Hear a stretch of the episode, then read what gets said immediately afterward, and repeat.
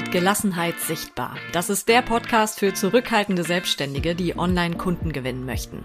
Du hast wahrscheinlich schon viel über Social Media Marketing gehört oder gelesen, aber noch nie so wie hier. Von mir bekommst du keine pauschalen Tipps, die nicht zu dir passen und ich zwing dich auch nicht dazu, vor der Kamera zu tanzen und dich zum Brötchen zu machen.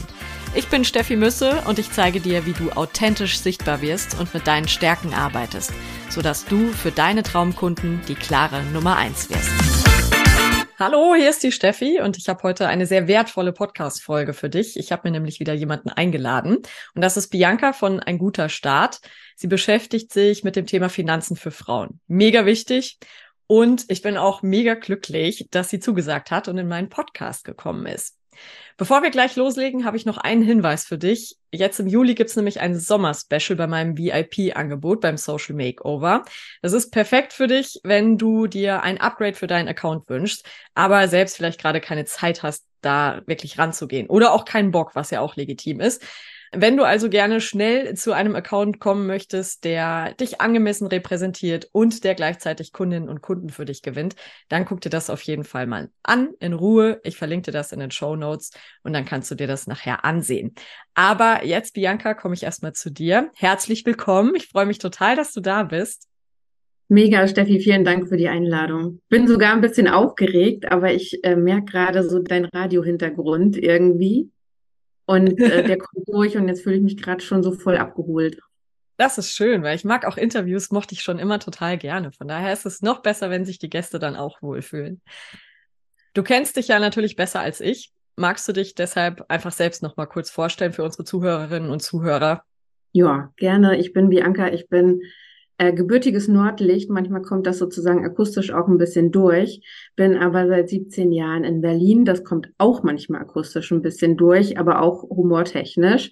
Harte Mischung auf jeden Fall ähm, ich mache Finanzcoaching für Frauen und mein Fokus liegt auf Authentizität. Das Wort habe ich ganz oft geübt vorher.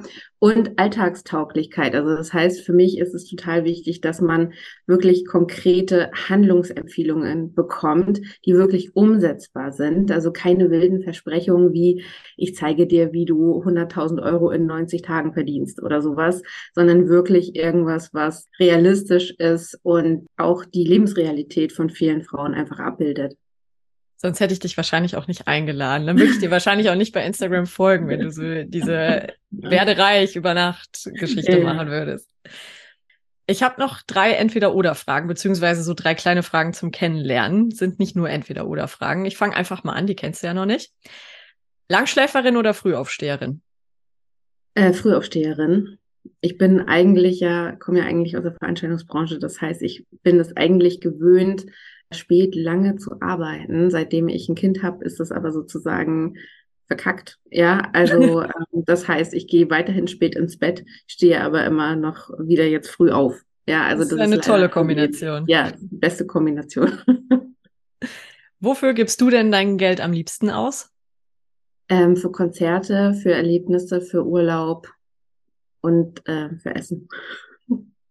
Das beste Buch, das du jemals gelesen hast, war? Ach du Schande. Ich weiß, ich das glaube, ist gemein. Ja, das ist halt immer so ein Gefühl, ne? Also das ist ja immer so ein Gefühl, was man so in dem Moment braucht. Ach, wahrscheinlich irgendwie so eine Mittelalter-Schmonzette. Oh Gott, jetzt oute ich mich. Aber es ist irgendwie Ken Follett, irgendwie Säulen der Erde oder irgendwie sowas. Oh, das ist aber auch geil. Mhm. Ich habe mich da lange vorgedrückt, weil das so fett ist. Und dann war das aber doch mega kurzweilig eigentlich.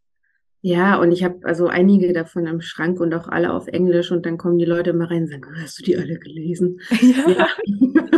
Als ich noch kein Kind hatte. Bianca, wenn ich auf deine Webseite gucke, dann sind da direkt ganz fett drei gute Gründe, warum wir Frauen uns besser um unsere Finanzen kümmern sollten. Magst du die vielleicht nochmal aufzählen? Ich versuche mich kurz zu halten. 18 Prozent Gender Pay Gap, 5,18 Stunden pro Tag unbezahlte Sorgearbeit, Gender Care Gap genannt. Bei Männern sind es so ein bisschen über zwei Stunden unbezahlte Sorgearbeit pro Tag. Und eben die daraus resultierende Gender Pension Gap von 42 Prozent. Ne? Also richtig ähm, harte Zahlen. Und natürlich kann man diskutieren, ja, man kann darüber diskutieren, ist der Gender Pay Gap wirklich echt? Und wenn man das so bereinigt, ja, dann sind es ja nur noch sechs oder sieben Prozent. Also wenn man jetzt ne, gleiche Bedingungen, gleiche Bildung, gleicher Job ähm, bei Männlein und Weiblein vergleicht, aber selbst da sind es ja eben immer noch sechs oder sieben Prozent, was auch ungerecht ist. Hm, das ist die Bezahlung dann im Job tatsächlich, ne? Mhm. Mhm. Und Pension Gap ist dann Rente? Genau. Ja. Pension Gap ist Rente, also wirklich 42 Prozent weniger Rente bekommen Frauen im Schnitt als Männer. Das ist, das ist schon Gänsehaut, ne? Also das ist krass.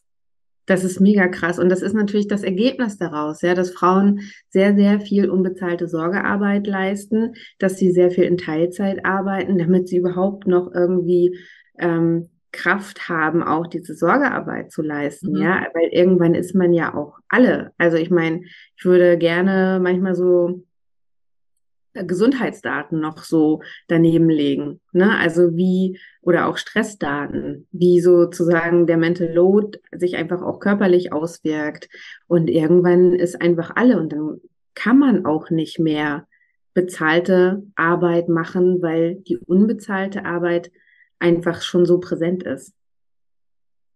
Ja, und kümmert das anscheinend nicht so viele von uns? Oder warum beschäftigen sich viele Frauen nicht so mit ihren Finanzen?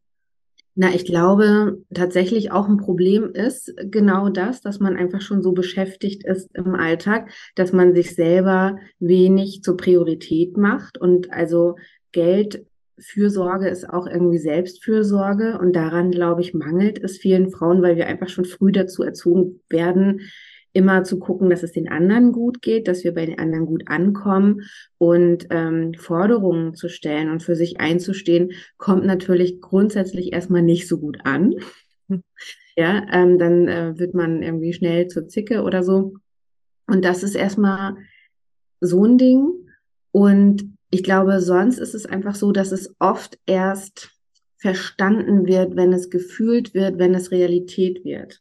Ne, bei mir war ja. es ja auch so, ich bin schwanger geworden, dann habe ich erst gemerkt, ach du Schande, wie wenig Elterngeld ist das hier eigentlich?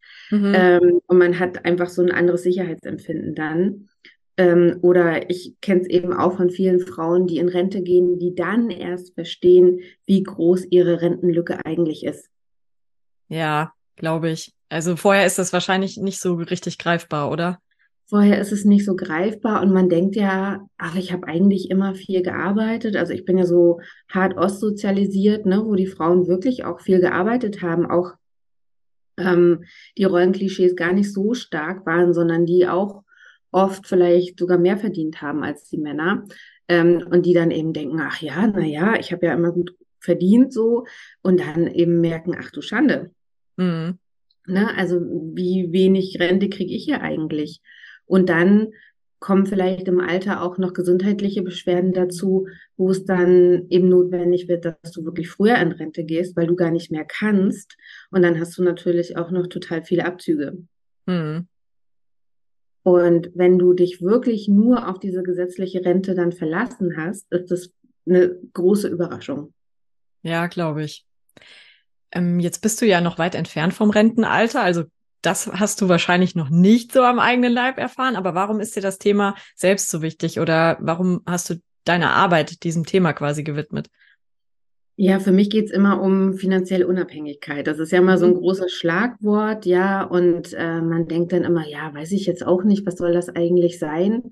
Aber eigentlich geht's darum, freie Entscheidungen treffen zu können. Und das ist mir total wichtig. Mhm. Das ist mir wichtig für alle Frauen, weil ich ähm, anders groß geworden bin, weil ich viel gesehen habe, dass Frauen in Partnerschaften geblieben sind, weil es ein gemeinsames Haus gab, weil da Kredite abzuzahlen waren, ähm, weil ja das natürlich auch gesellschaftlich nicht besonders akzeptiert war, sich zu trennen. Aber auch, dass man einfach einen Job macht, der einem nicht liegt oder man schlimme Chefs oder Chefinnen hat, die einen anschreien. Also habe ich auch alles schon erlebt, ja.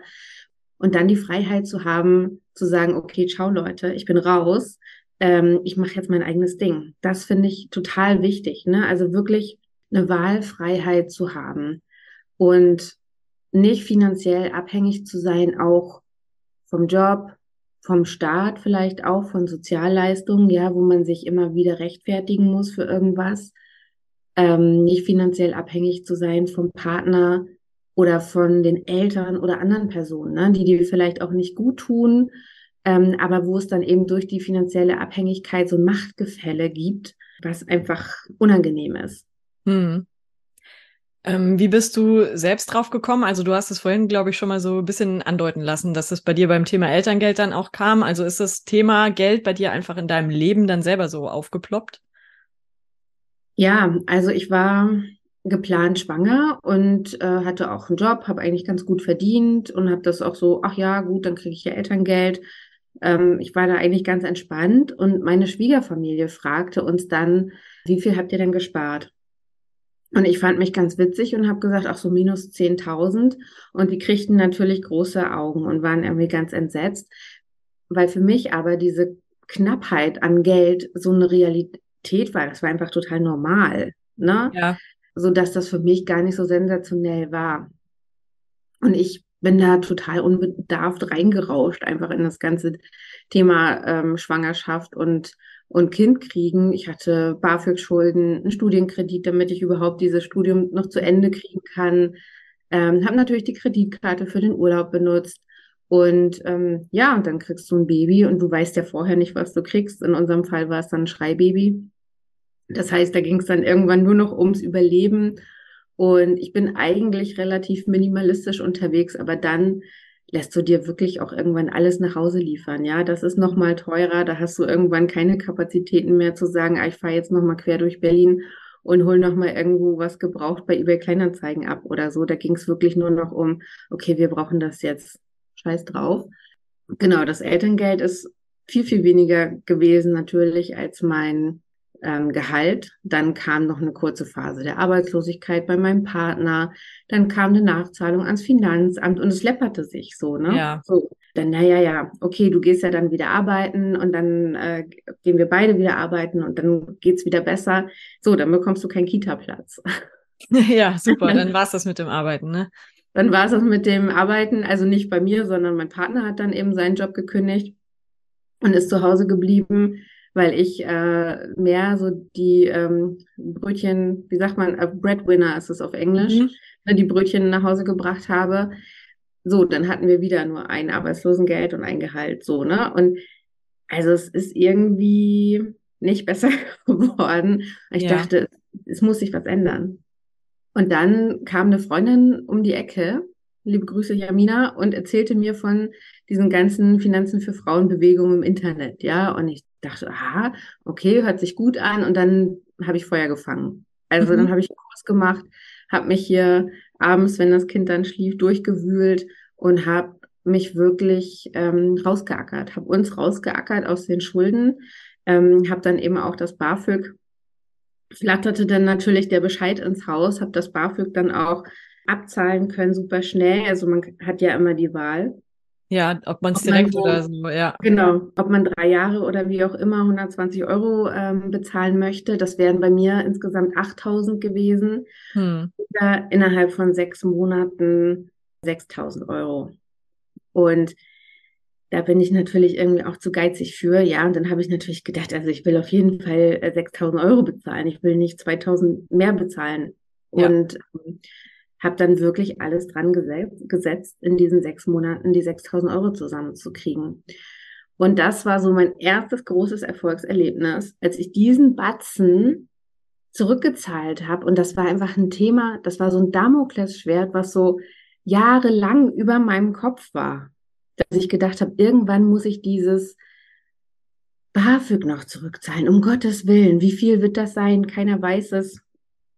Und, ähm, und dann hatte sich das innerhalb von so kurzer Zeit irgendwie erledigt, ne? Mhm. Und ich glaube, genau das ist es, so diese kleinen Erfolgserlebnisse, die mich dann so gekriegt haben und die ja. auch wichtig sind, damit man dran bleibt, ne? Damit man sich wirklich dahinter klemmt und sagt, geil, es geht doch, ja, ich kann es doch. Ich finde, das klingt auch eher nach einem großen Erfolgserlebnis. Also das mit dem BAföG kann ich zum Beispiel total nachvollziehen. Es ging mir auch so, dass ich immer mit ein bisschen Sorge drauf gewartet habe, dass dieser Bescheid kommt. Ne? Du musst es jetzt zurückzahlen.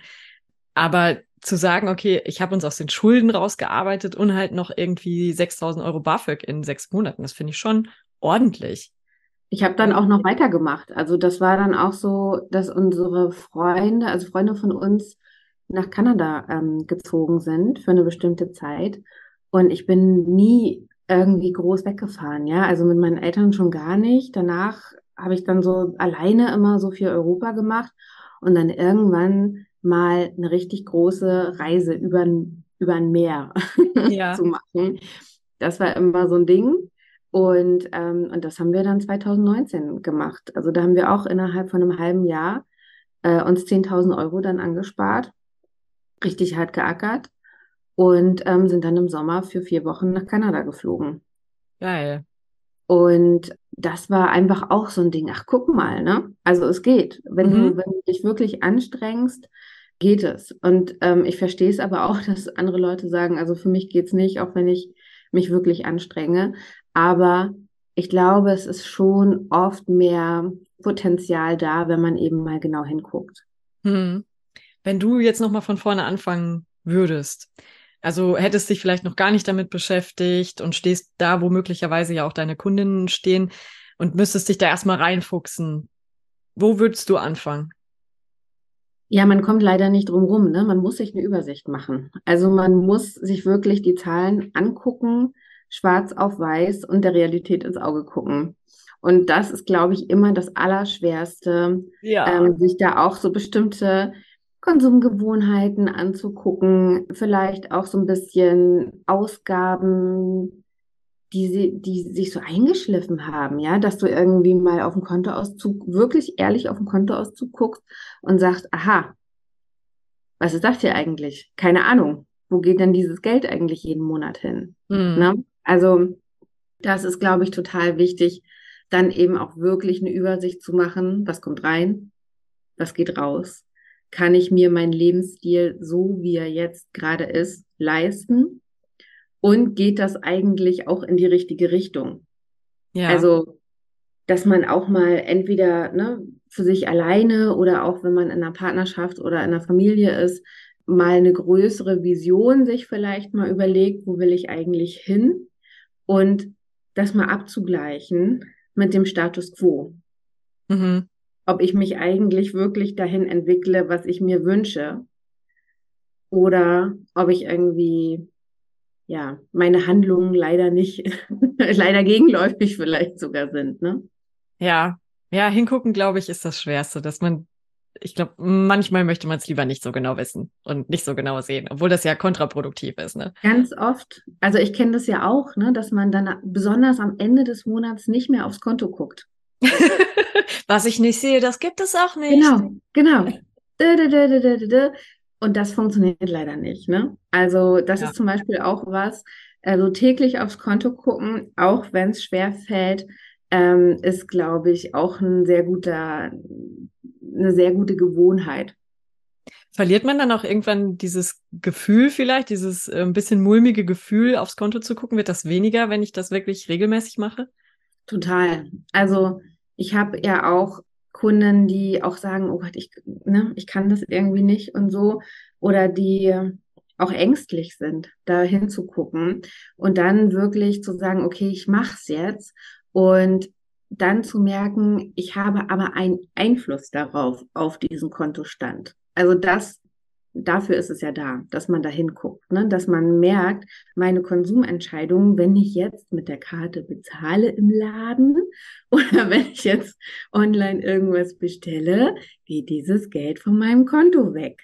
Und äh, ne, weißt du, früher hat man eben mit Bargeld bezahlt, da war das natürlich noch ein bisschen greifbarer, wenn das mhm. Geld rausging. Und jetzt ist es eben so virtuell und dadurch hat man so ein bisschen den Kontakt dazu verloren, habe ich manchmal das Gefühl. Und den Kontakt eben wiederzukriegen zu den Zahlen, das ist total wichtig. Ne? Wirklich zu sagen, okay, es hat, meine Konsumentscheidungen haben einen Einfluss auf meinen Kontostand. Ja, glaube ich. Und hast du vielleicht so drei ganz einfache Tipps, wie unsere Zuhörerinnen schon mal ein ganzes Stück weiterkommen in Sachen Geld? Ich finde es gar nicht so einfach, sich auf drei Dinge zu beschränken, weil man einfach viel tun kann, damit es spürbar besser läuft. Aber ähm, was ich eben schon gesagt habe, ist eben dieses Fixkosten senken. Ne? Dass ja. man wirklich mal guckt, ähm, was geht hier jeden Monat raus und welche Sachen kann ich einfach äh, kündigen, wo kann ich was sparen, ohne dass es mir jetzt wirklich mangelt an irgendwas.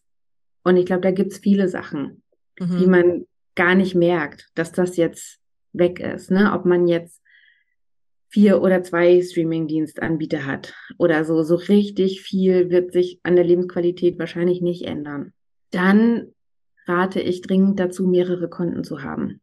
Mhm. Nicht nur ein Girokonto, ja, wo irgendwie alles Geld drauf ist und da ist mal mehr und mal weniger und dann ist noch wieder Dispo, sondern wirklich das Geld zu verteilen und ich sage immer, vor sich selbst in Sicherheit zu bringen dass man wirklich mindestens ein weiteres Konto hat, ein Tagesgeldkonto zum Beispiel, wo am Anfang des Monats schon mal ein bisschen Geld wegkommt. Ja, im Idealfall hat man das vorher ausgerechnet, wie viel sozusagen übrig mhm. sein könnte von Einnahmen minus Ausgaben könnte man im Monat XY sparen und dann wirklich am Anfang des Monats dieses Geld gleich in Sicherheit bringen. Weil ich habe früher immer versucht, am Ende des Monats das, was übrig bleibt. Ja, funktioniert wahrscheinlich nicht, oder? Wegzuschieben, das funktioniert nicht. Also das war so Anfang 20, ja. Und dann bin ich natürlich doch äh, am Monatsende immer noch zum Kudamm gefahren, weil ich noch ein bisschen Geld übrig hatte. Ja.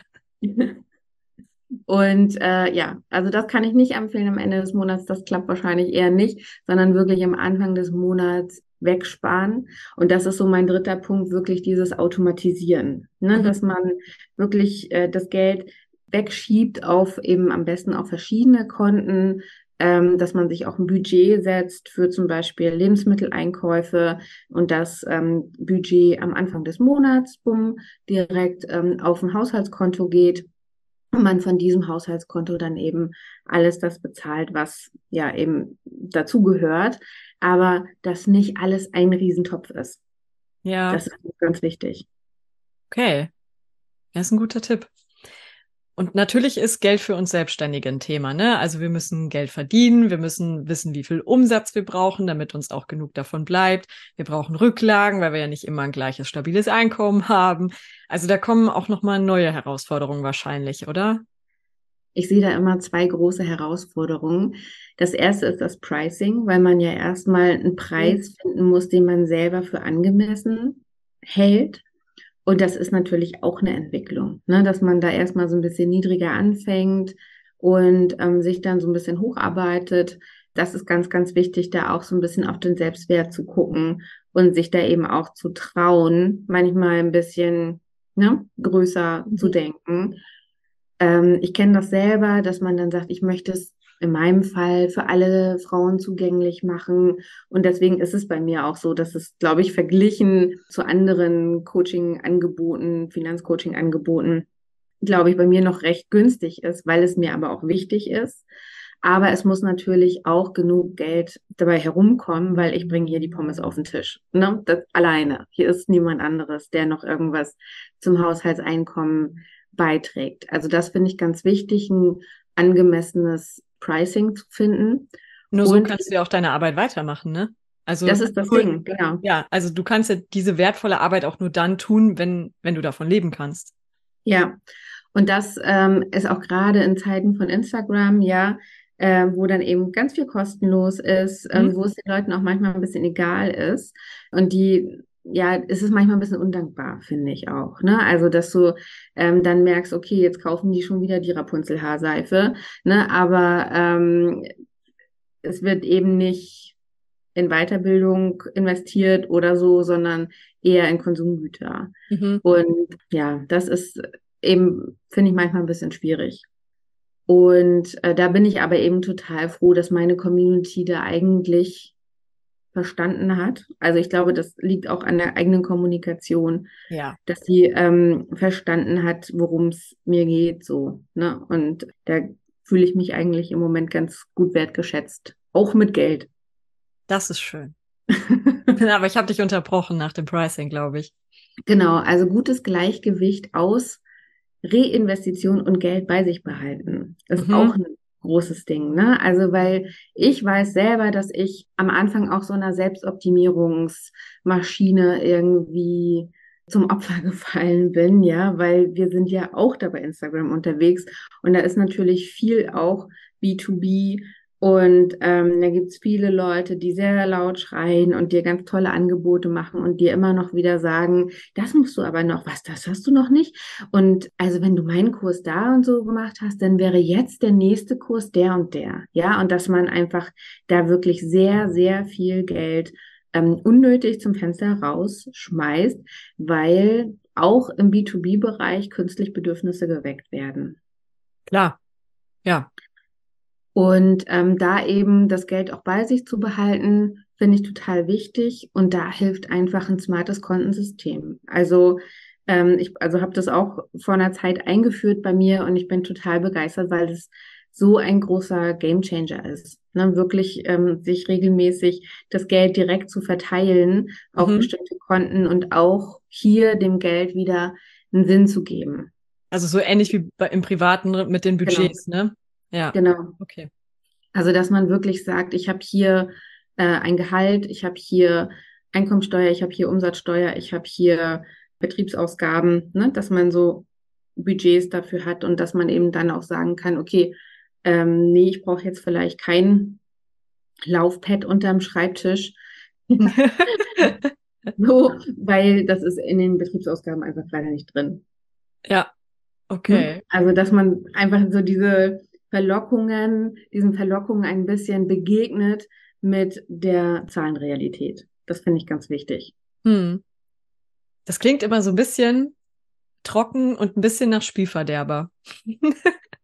Ach so, ja, ich weiß nicht. Also ich bin ja so, für mich ist es tatsächlich wie Spielen. Also ich, ähm, ja. ich habe hier einen Inder um die Ecke, ein kleines Restaurant. Und ähm, dann sagt der Inhaber sagt immer, das Leben ist ein Kampf. Und also der, der Vater war Soldat und er kommt halt aus Indien und ja. alles so hardcore, ja. Und ich sage dann immer, nee, das Leben ist ein Spiel. So, ich denke immer so an Spiel des Lebens, ja, mhm. und so. Und, äh, und so sehe ich das eben auch, ne? Also denkt das eben auch, ja, ach, dann mache ich hier noch ein bisschen Geld dahin und ein bisschen Geld dahin und ein bisschen Geld dahin. Ich sehe das eigentlich so, weil mir das viel mehr Freiheit gibt auch und viel entspanntere Nächte, ne? Weil ich nicht ja. äh, darauf reingefallen bin, ach ja, auf dem Konto sind ja 5000 Euro. Ja, geil, dann mache ich jetzt die und die äh, Weiterbildung da. Huch, jetzt habe ich kein Geld mehr für die Steuerrücklage. So, mhm. ne? Sondern ich finde einfach, dass es mir total viel Freiheit gibt. Und es gibt total tolle Tools auch, die man einfach dafür benutzen kann, äh, um das einzurichten. Ich glaube, ja. Ja, da bin ich einfach irgendwie ein bisschen verspielt, glaube ich sogar. Deswegen gucke ich mir auch immer alles an, was es gleich irgendwie Neues so gibt. Und wenn man das einmal eingerichtet hat, ist das geil. Das ist, glaube ich, ein total schöner Ansatz für diejenigen, denen es ein bisschen schwerfällt oder die, für die das wirklich so spielverderbermäßig ist, dieser spielerische Ansatz. Der ist eigentlich, das klingt total cool. Dann wiederum. Also, also ich glaube auch, das ist auch immer so eine Frage in meinem Programm, dass ich dann irgendwann sage, so hast du den Spaß schon gefunden. Mhm. Ne? Weil am Anfang ist es natürlich so, wir hatten das gerade mit dem, äh, man muss hingucken und es ist unbequem und so. Und irgendwann auf dem Weg findet man aber den Spaß. Eben, wenn die ersten Erfolgserlebnisse kommen. Eben, wenn du siehst, ah, ich habe jetzt das und das und das gekündigt. Ähm, das heißt, hochgerechnet aufs Jahr habe ich XY mehr Geld zur Verfügung. Geil, ähm, das, ähm, ich setze gleich ein kleines Sparziel. Äh, hier, geiler Urlaub. So, Ne? Und ja. also nicht, vielleicht nicht gleich wieder alles raushauen, aber so ein bisschen. ne? Also ja. das ist mir auch immer ganz wichtig, dass es nicht immer nur so vernünftige Ziele gibt. So klar, Notgroschen, Altersvorsorge, das machen wir alles, aber dass es auch Ziele gibt, die so ein direktes positives Erlebnis, also so eine direkte Belohnung irgendwie hervorrufen. Ja, und wenn das eben Urlaub ist oder wenn es äh, ein Yoga-Wochenende ist oder die goldene Porzellanananas, die du dir ins Regal stellen willst, so, ne? Ich meine, wenn es hilft. Also ja. ähm, darf ja jede selber entscheiden, was dann die Belohnung ist, aber die muss es auch geben. Ja, cool. Das, das ist dann vielleicht eher sowas für mich, weil ich glaube, ich bin halt eh von Grund, also irgendwie vom Charakter her vielleicht, vom Wesen her, eh so sicherheitsverliebt, dass ich immer lieber, also ich würde nicht einfach Geld raushauen wahrscheinlich. Aber dann wären für mich wahrscheinlich so die Belohnungen das, was es noch cooler machen würde, ja. Ja, es gibt natürlich auch das andere Extrem. Ne? Es gibt ja auch Leute, die so hart sparen, auch an sich selbst, also die mhm. sich so auch gar nichts gönnen. Und für die ist die Belohnung auch wichtig. Ne? Zu sagen, ja, das mal darf, zu lernen wahrscheinlich, ne? Ich ja. darf da Geld ausgeben. Ne? Ich habe auch mehrere solcher Freunde. Und ja, das ist auch total wichtig fürs Selbstwertgefühl. Also auch ähm, der Umgang mit Geld in jeder Hinsicht. Also im Sinne von, ich kann jetzt Geld bei mir behalten. Ja, Geld bleibt bei mir, ist wichtig fürs Selbstwertgefühl. Aber auch, ich darf mir Sachen kaufen für mich. Ich darf es, das Geld, was ich habe, für mich benutzen. Hm. Auch wichtig. Was ja leider immer noch ein riesiges Thema ist, finde ich beim Thema Finanzen. Und das hast du selbst gesehen, ich sehe es in meinem Umfeld auch oder überall, das ist das Thema Familienplanung. Also ich glaube, das kann eigentlich niemand übersehen in unserer Gesellschaft, weil der Klassiker ist ja schon immer noch der, Mann und Frau bekommen ein Kind oder vielleicht auch mehrere Kinder, der Mann geht weiter arbeiten, die Frau bleibt zu Hause und kümmert sich um die Kinder. Und tada, hat man die Abhängigkeit irgendwie erschaffen. Das ist doch, also ist doch Mist, oder? Also wenn ich das angucke, denke ich, das ist Mist. Ich denke auch, das ist Mist. Gut. Ich finde auch, ich finde es richtig schlimm. Ich habe auch keine, keine Antwort, ich habe keine Lösung dafür. Ich meine, ne, vielleicht schaffen wir das irgendwie doch demnächst mal, dieses ähm, Ehegattensplitting abzuschaffen. Aber ich finde es einfach auch ganz großer Mist. Wie kann denn es für Mütter besser werden? Können Frauen selbst da was machen? Muss, muss da wahrscheinlich auch von den Rahmenbedingungen her sicherlich was passieren. Aber wie kann es besser funktionieren? Genau, im Moment ist es so, dass wir nur mit dem arbeiten können, was da ist. Ne? Also an den Strukturen können wir so schnell nichts ändern. Aber ich würde das einfach wirklich partnerschaftlich lösen. Und ein Weg dafür ist auf jeden Fall die Differenz zwischen dem Gehalt und dem Elterngeld mhm. durch zwei zu teilen. Und dann ist es häufig so, dass der Partner dann eben die Hälfte auf das Depot der Partnerin einzahlt. Also wenn wir jetzt sozusagen mal in diesen klassischen ah, ähm, quasi Rollen dieses bleiben. Gap, was dann, also diese, diese Lücke, die sich ergibt, aufzuteilen zwischen beiden. Genau. Das ist cool. Also das ähm, ist was, was so in meiner Community viel gemacht wird. Ne? Das, ähm, ja, hatte ich eine Kundin, die hatte dann eben 800 Euro weniger mhm. und da hat der Partner dann eben 400 Euro in ein ETF-Depot eingezahlt. Und das finde ich fair. Ne? Und Viele würden jetzt aber vielleicht sagen, das können wir uns nicht leisten. Ne? Mhm. Können wir uns nicht leisten, weil der Partner ja uns in dem Moment mehr versorgen muss und dass der mir dann jetzt auch noch 400 Euro äh, zahlt oder so, das geht nicht. Und dann würde ich leider ganz ehrlich fragen, bist du dir wirklich sicher, dass ihr euch dieses Kind leisten könnt? Ne? Mhm. Weil ich ja selber diese Erfahrung gemacht habe und ich weiß, also ne, mein Kind ist wirklich mein größter Schatz. Ich sage immer, ist mein Herz nur draußen, außerhalb meines Körpers. Aber es ist eben so, ne? Frauen mit einem Kind verdienen aufs Leben gerechnet nur 60 Prozent von dem, was Frauen ohne Kinder verdienen. Mhm. Also 40 Prozent weniger, weil sie ein Kind haben. Und das steigt natürlich, diese Differenz steigt mit der wachsenden Kinderanzahl. Das ist doch auch totaler Mist, dass man irgendwie sich für oder gegen Kind, also natürlich ist es vernünftig, wegen des Geldes oder auf das Geld auch zu gucken bei so einer Entscheidung. Und andererseits total schade, dass es nötig ist. Total. Aber das ist ja jetzt kein neues Phänomen. Ne? Ich meine, das war ja schon immer so eigentlich, ja. dass äh, man Kinder irgendwie durchbringen musste, sage ich mal jetzt, wenn man sogar an ganz früher denkt. Und ähm, heute muss man eben gucken, unter welchen Umständen können wir uns das leisten. Hm. Und ich kann das mit aller Leidenschaft nachvollziehen, wenn man sagt, ähm, ich möchte unbedingt ein Kind und es muss auch jetzt sein und ich habe auch nicht mehr ewig Zeit und keine Ahnung was. Und dass man da oft ähm, den Verstand ausschaltet, würde ich auf jeden Fall auch machen. Aber man muss sich über die Konsequenzen dann bewusst sein und muss da auch miteinander drüber reden. Mhm. Weil sonst ist diese Abhängigkeit unvermeidbar. Ja, wie ist das? Viele Mütter, habe ich so den Eindruck, oder beziehungsweise, nee, gar nicht. viele Mütter, sondern ich würde eher anders sagen, viele selbstständige Frauen gründen in der Zeit nach einem Kind oder mit einem Kind.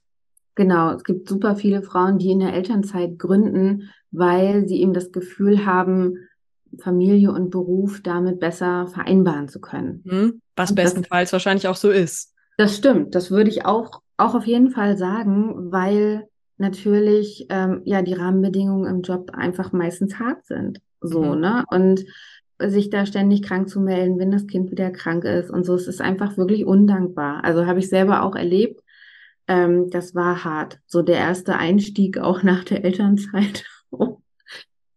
Und dann ist aber eben oft so ein Thema auch, dass der Mann dann diese Selbstständigkeit nicht so ernst nimmt.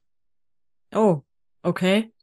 Also das äh, habe ich so in meiner selbstständigen Bubble eben oft erlebt, ne, dass die Männer das dann so ein bisschen belächeln. Naja, die Frau verdient ja auch was dazu und dass dann eben auch innerhalb der Partnerschaft nicht so viel Raum auch für diese Selbstständigkeit eingeräumt wird, sondern dass dann immer noch mehr davon ausgegangen wird, dass die Frau eben im Zweifel die Kinder betreut, wenn ähm, die Kinder krank sind und so und dass dann da nicht so viel Platz geschaffen wird.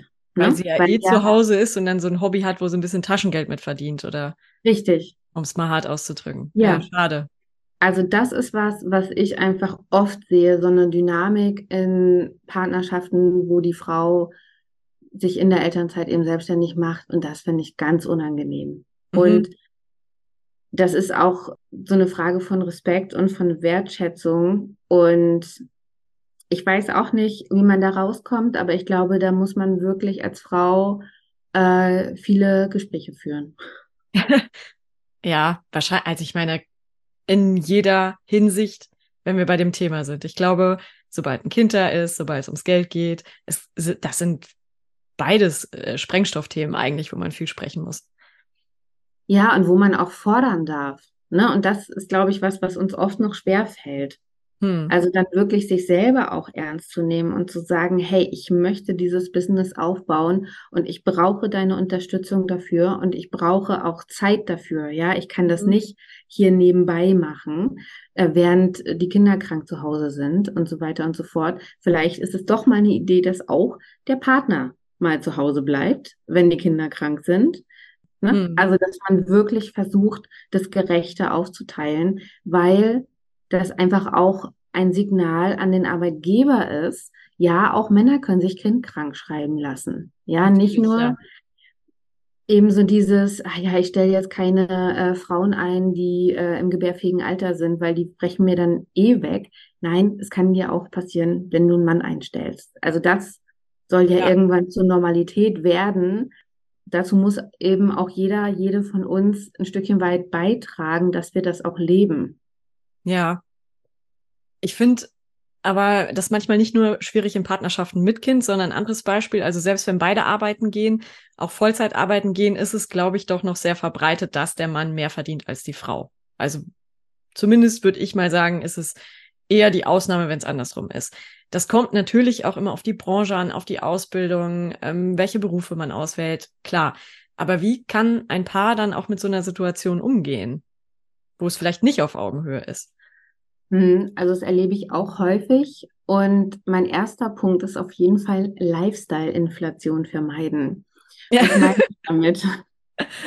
Was meine ich damit? Das heißt, dass ich versuche, mich jetzt nicht unbedingt an den Lifestyle des anderen anzupassen. Ja. Und jetzt den teuren Urlaub mitmache, schickere Klamotten kaufe, weil der jetzt ein Umfeld hat, in dem es jetzt eben auch ein bisschen schicker zugeht mhm. oder so, sondern wirklich versuchen, ähm, da auch transparent zu kommunizieren und für sich selber vielleicht einfach auch ein Budget zu haben. Ja, also das hilft ja, dass man einfach auch sagen kann, hey, das ist jetzt einfach nicht mehr drin. Mhm. Oder wenn du das unbedingt machen möchtest, kannst du mich einladen. Ja, aber es ist natürlich auch, hat auch immer ein Geschmäckle, so kann man vielleicht auch nicht auf Dauer machen. Ja, ist auch nicht jeder der Typ für, glaube ich. Genau. Also ich fände es auch schwierig. Ja, aber ich glaube, also das habe ich mir so ein bisschen abgewöhnt. Also ich glaube, das würde ich dann vielleicht ein bisschen akzeptieren, ne? Mhm. Dass, dass es einfach so ist. Es ist so, wie es ist. Und Lifestyle-Inflation vermeiden. Und dann eben auch kostenanteilig teilen. Das heißt, vielleicht geht es irgendwann dahin, dass man jetzt eben von der kleinen Wohnung, die mit niedrigen Fixkosten total okay war, ja, in eine gemeinsame, größere Wohnung ziehen will, die vielleicht jetzt ein bisschen schicker ist und eher dem Lebensstil der Person entspricht, die eben mehr Geld hat. Und dass man dann auch wirklich sagt, okay, wir können es nicht 50-50 teilen, weil das nicht in meinem Budget ist und du möchtest es gerne schicker haben. Ist, ich will es natürlich auch gerne schicker haben. Ich freue mich natürlich, aber dass man sagt, für mich ist es vielleicht eher ein Bonus ähm, und dass man dann schon ein bisschen guckt, wie viel sind sozusagen die Gehälter auseinander und man das vielleicht dann vielleicht 30, 70 zahlt. Ne? Mhm, ja. Also da würde ich schon auf jeden Fall auch ein Haushaltskonto anlegen, ein gemeinsames. Natürlich behält jeder und jede die eigenen Konten unbedingt. Aber dass man eben unbedingt, bitte. Ja. Äh, aber dass man wirklich sagt, okay, wir teilen die Kosten hier fair und anteilig an dem, was eben jeder, jede beitragen kann. Mhm. Und wirklich immer wieder drüber reden, reflektieren, ähm, den Mann da auch wirklich ins Boot holen und so ein bisschen feministische Grundlagenbildung machen. Ja. Das, also das ist leider ein Job, den wir haben, glaube ich. Aber ich glaube, das ist trotzdem wichtig. Also, dass man da auch immer wieder die Lebensrealität von Frauen mitteilt. Also das erleben wir ja häufig, dass Männer dann sagen, ach wirklich? ich gar nicht. Ja gut, sie sind nicht betroffen. Woher sollen sie es wissen manchmal? Ne? Ja. Und dann wirklich zu sagen, hey, das ist meine Lebensrealität, ja, oder das ist auch die Lebensrealität von vielen Frauen, ähm, auch mal Zahlen zu teilen und mal zu sagen, deswegen möchte ich das so. Ne? Und ich verstehe das. Ich bin selber auch super mh, hm, unabhängigkeitsgetrieben, sage ich mal so. Aber ähm, vielleicht geht es eben nicht 50-50 zu teilen. Manchmal ist es auch Stolz. Also bei mir ist es definitiv auch manchmal Stolz, der mir im Weg steht. Das weiß ich auch. Aber ja, das stimmt. Ich glaube, da muss man wahrscheinlich eine gesunde Balance finden. Ja, also verstehe ich auch, aber ich glaube, letztendlich muss man wieder auf die Zahlen gucken. Da bin ich leider wieder langweilig. Aber ähm, kannst du dir deinen Lebensstil so wie er ist leisten? Ja? Ich finde das gar nicht langweilig, aber ich habe ich hab das nur überspitzt so formuliert, weil ich glaube, für viele so die Beschäftigung mit Geld und dem eigenen, dass das so ein bisschen ist so wie Matheunterricht irgendwie.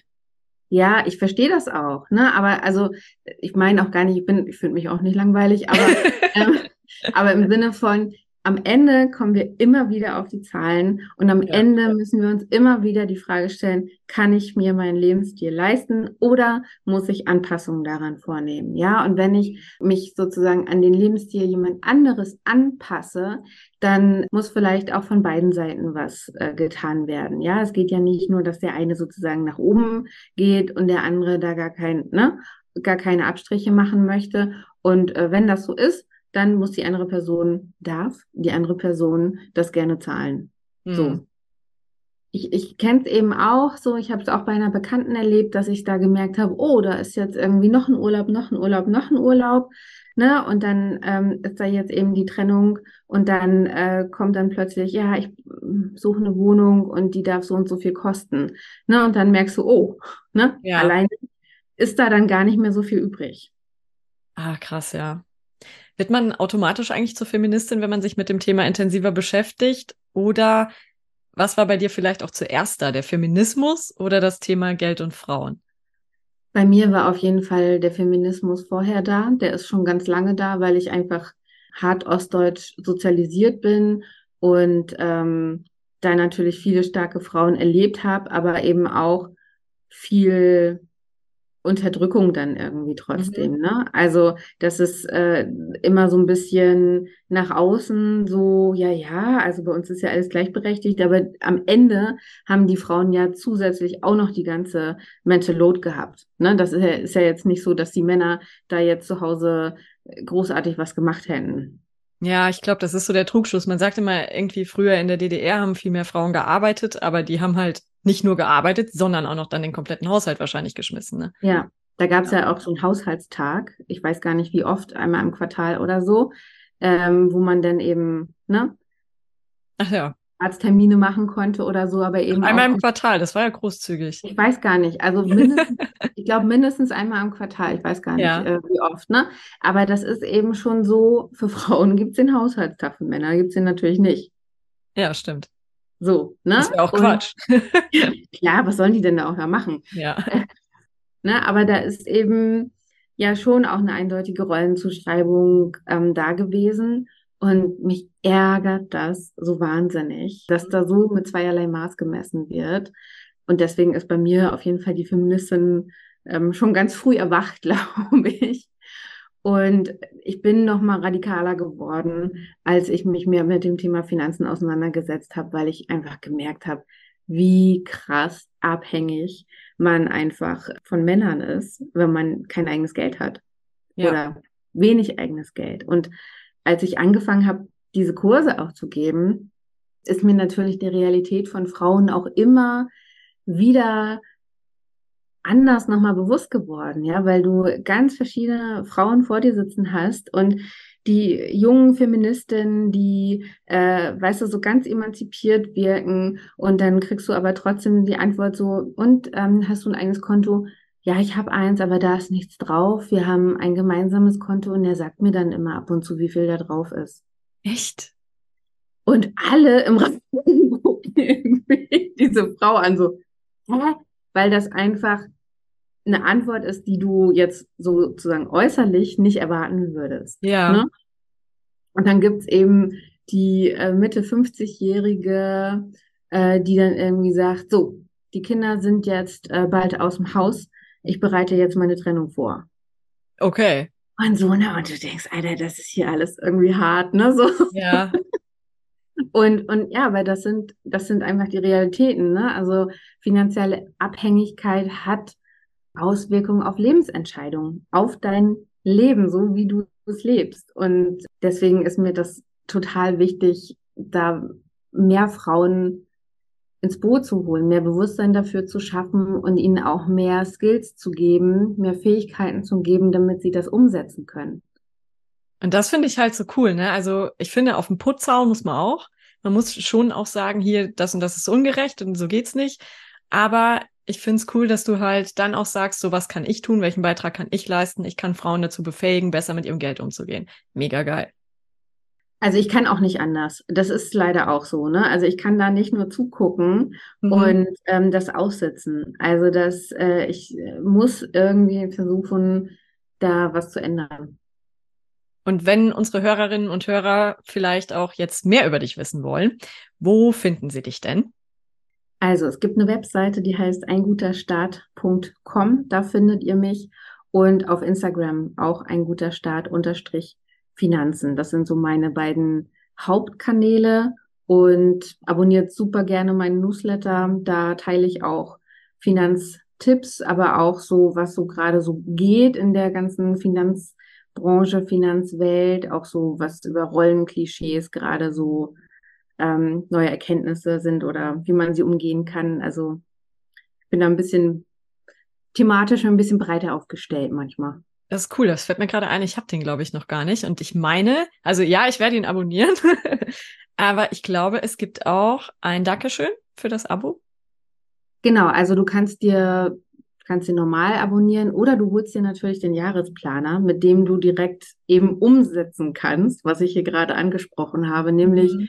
die Einnahmen gegen die Ausgaben gegenrechnen, deine Schulden vielleicht mal zusammenzählen und dir eben auch finanzielle Ziele setzen. Also somit könnte man anfangen, wirklich ähm, kostenlosen Jahresplaner runterladen auf einguterstart.com und dann geht's los. Und was wäre ein nächster Schritt zum Beispiel, um mit dir zusammenzuarbeiten? Wie kannst du noch unterstützen? Genau, es gibt ein niedrigschwelliges Angebot. Es gibt den Money Circle bei mir. Das ist eine Finanzcommunity für Frauen und da Mhm. kommen wir eben ins Reden. Es gibt eine große Mediathek, wo es schon ganz viele Inhalte gibt, ähm, Videos gibt, die du dir einfach in deinem Tempo angucken kannst und durcharbeiten kannst und eben da ja, das so langsam mal einsinken lassen kannst, was du so tun könntest, tun möchtest.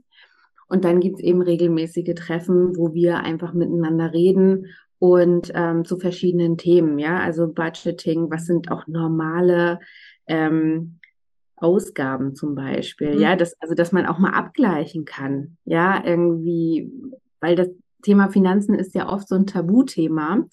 Und dann mal wirklich zu sagen, hier, das sind meine Zahlen, okay, jetzt überlegen wir mal zusammen und so. Ne? Also dieser Austausch ist super, super wertvoll. Wie gesagt, im Money Circle. Eins zu eins kann man natürlich auch total gerne mit mir arbeiten.